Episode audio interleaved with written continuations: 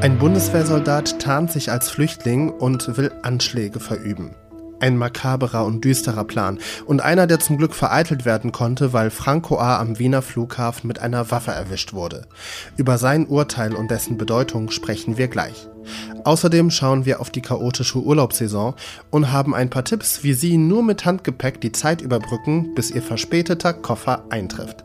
Sie hören Was jetzt, den Nachrichtenpodcast von Zeit Online an diesem Samstag, den 16. Juli. Mein Name ist Roland Judin und jetzt bringen Sie erstmal die Nachrichten auf den neuesten Stand. Ich bin Susanne Heer. Guten Morgen.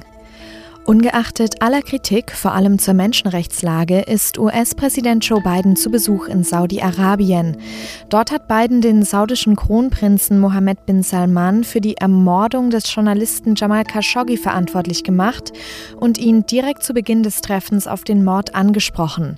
Laut Biden hat der Kronprinz jede Verantwortung dafür von sich gewiesen.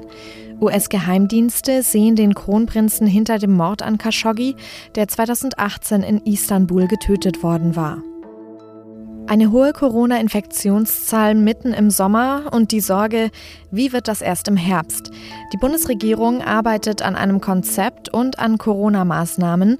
Bundesjustizminister Marco Buschmann hat in einem Interview bereits eine Form der Maskenpflicht angekündigt.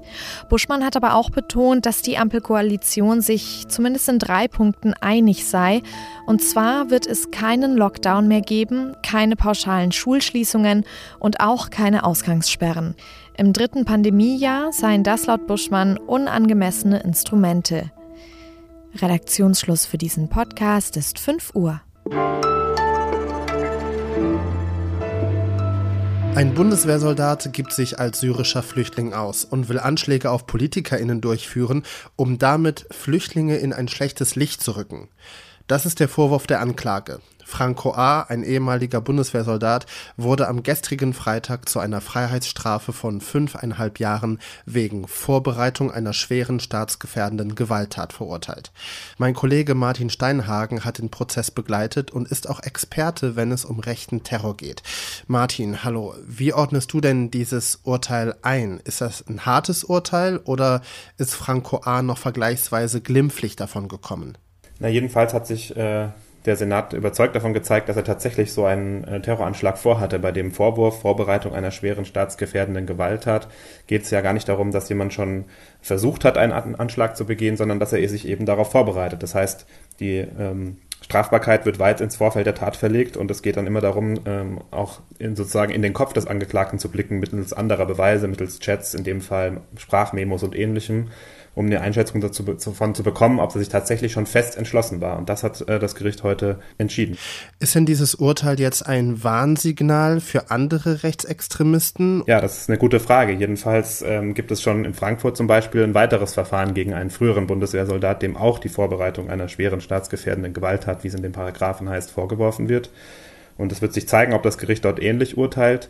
Ähm, das Frankfurter Gericht hat jetzt eben nochmal betont, man muss nicht in jedem einzelnen Detail nachweisen, was ganz genau geplant war, sondern nur eben, dass es schon Vorbereitung gegeben hat, zum Beispiel das Beschaffen von Waffen oder das Üben, das, das Schießtraining und eben dieser feste Entschluss, eine solche Tat zu begehen. Bei solchen Verfahren gegen Rechtsterroristen, ähm, sei es jetzt Beate Zschäpe oder Stefan Ernst, den Mörder von Walter Lübcke, da habe ich immer von außen den Eindruck, das ist nur die Spitze des Eisbergs. Da wird nur die Spitze des Eisbergs aufgedeckt und es gibt aber noch unzählige Hinterleute und weit verzweigte Strukturen im Hintergrund. Was hat das Gerichtsverfahren denn in dieser Hinsicht äh, zum Vorschein gebracht? Ja, die Netzwerke in der Bundeswehr und in den Sicherheitsbehörden insgesamt, die waren im Prozess nur am Rande Thema. Heute bei der, äh, gestern bei der Urteilsverkündung hat der Vorsitzende Richter nochmal die Chatgruppe Süd erwähnt, in der Franco A. Mitglied war. Das war eine Chatgruppe, in der sich mehrere Soldaten, aber auch Polizisten vernetzt hatten, in der sie über vermeintliche Lageeinschätzungen gesprochen haben, in der sie sich vorbereitet haben auf einen ominösen Tag X, an dem die öffentliche Ordnung zusammenbrechen sollte.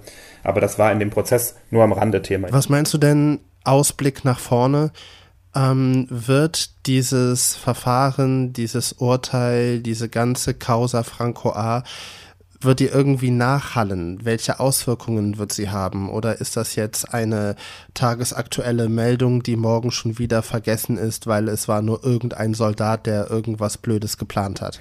Das ist eine gute Frage. Als der Fall bekannt wurde, hat es ja in der Öffentlichkeit zumindest eine Debatte ausgelöst über die Zustände in der Bundeswehr, aber dann eben auch in die, in die Sicherheitsbehörden insgesamt, um äh, rechtsextreme Netzwerke, die, sich, die dort entstehen, die sich bilden, ähm, eben auch aufgrund der journalistischen Recherchen zu dem Thema. Und ob das Urteil jetzt nochmal so viel diskutiert wird, das äh, wird sich wahrscheinlich in den nächsten Tagen zeigen. Martin Steinhagen, ich danke dir sehr herzlich und zur Geschichte von Franco A. und den Hintergründen seines Plans haben wir vor längerer Zeit schon eine Sonderfolge produziert.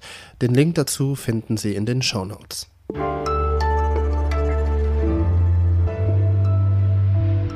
Alles außer Putzen. Entspannen im Urlaub. Was heißt das für Sie? Für mich hieß es diesen Sommer am Strand liegen und fünf Minuten Harry Podcast hören. Und genau das ist mein Tipp für Sie zum Wochenende. Hören Sie rein und danken Sie mir später. 5 Minuten Harry Podcast ist ein Podcast von einer Dame mit dem Künstlernamen Cold Mirror. Sie ist der größte Harry Potter-Nerd des Universums und in jeder Folge nimmt sie sich fünf Minuten aus dem ersten Harry Potter-Film, Harry Potter und der Stein der Weisen, vor und analysiert Bild für Bild, Frame für Frame. Da gibt's interessante Facts zu den SchauspielerInnen, zum Beispiel, dass der Hauptdarsteller Daniel Radcliffe während des Drehs in den Stimmbruch kam und ein paar Szenen von ihm von jemand anderem synchronisiert worden sein sollen. Aber es gibt auch Lustiges, wie zum Beispiel, dass das norwegische Wort für goldener Schnatz Gullsnoppen ist. Und das würde auf Schwedisch so viel heißen wie niedlicher Pipimann. Ja, ich bin Harry Potter Fan, aber ich kenne Menschen aus meinem privaten Umfeld, die ausdrücklich kein Buch von Harry Potter und auch keinen Film davon gesehen haben und trotzdem den Podcast lieben. Und Cold Mirror, wenn du das jetzt gerade hier hörst, danke, dass es dich gibt.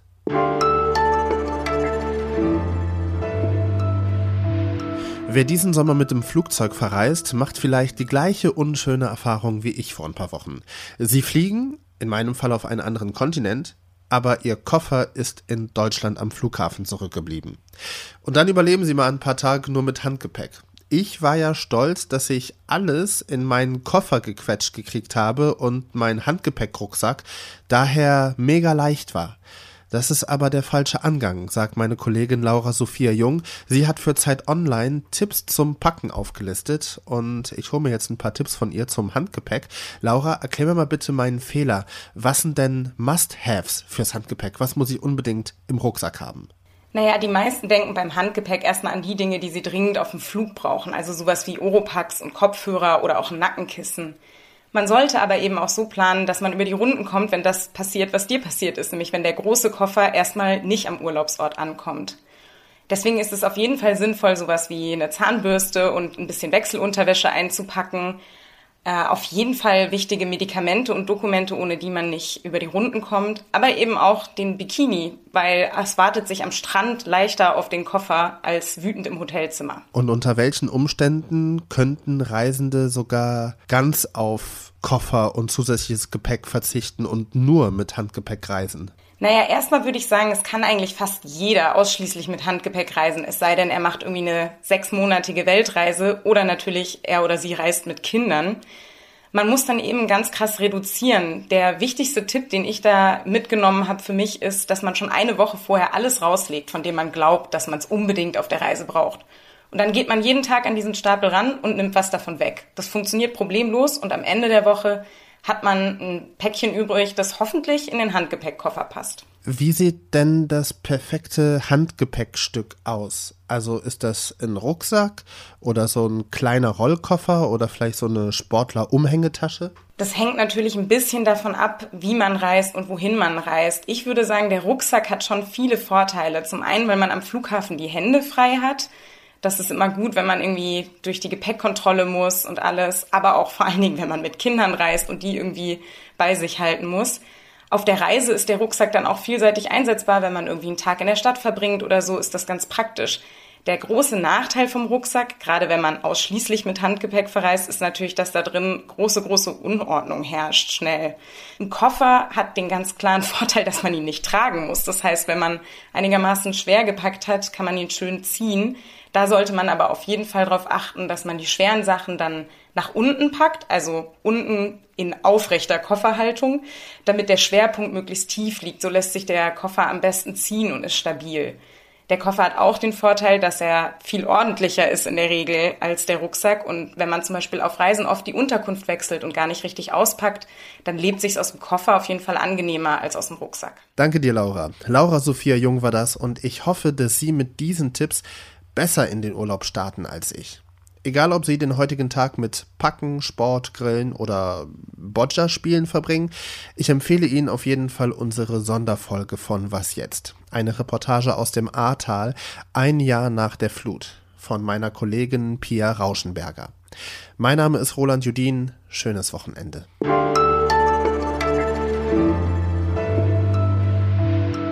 Und dann überlebt mal ein paar Tage nur mit Handgepäck.